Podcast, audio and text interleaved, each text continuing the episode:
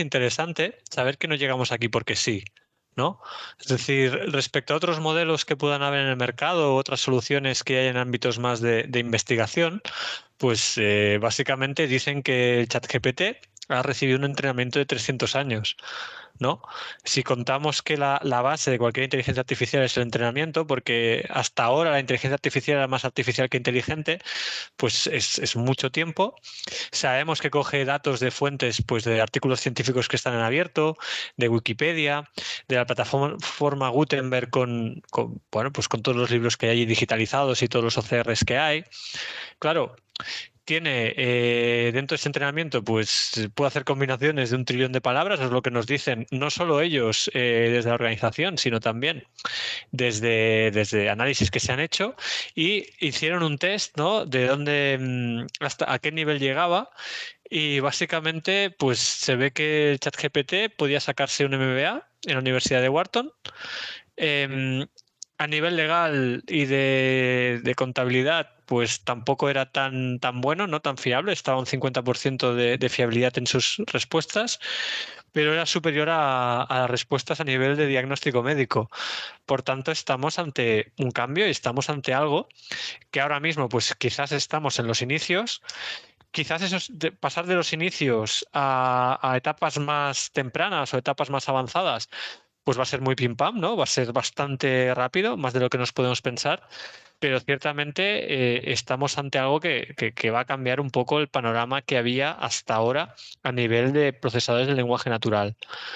Sergio, a nivel tecnológico, ¿qué nos puedes decir de la arquitectura o qué nos puedes decir de cómo debemos usarlo?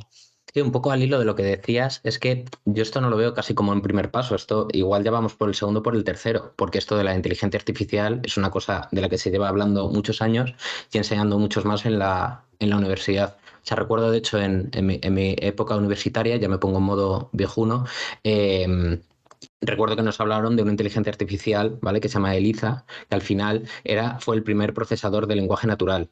¿vale? Em, ¿Cuál era la gracia? Que al final te acababa entendiendo en función de las palabras o de las, o de las frases que tú acabas valorando y te daba una respuesta más o menos razonable. Eh, el tema de esto, que claro, ahora primero tenemos una mayor potencia de cálculo, ¿vale? Por lo tanto, todo lo que vayamos a construir ahora se va a construir sobre unas bases de, unas personas que, sobre unas ideas de unas personas que, ya tienen bastantes años, pero es que además esto lo juntamos con la interoperabilidad de los datos. Lo que comentabas de, los, de, las fuentes. A día de hoy, pues bueno, eh, Internet como ya sabéis, pues tiene un millón, millón, millones, trillones, eh, una cantidad ingente de datos y todos esos datos, ¿vale? A partir de fuentes fiables son las que están aprovechando estas nuevas herramientas de inteligencia artificial para nutrir eh, toda esa información y darte una respuesta en un pseudo tiempo real.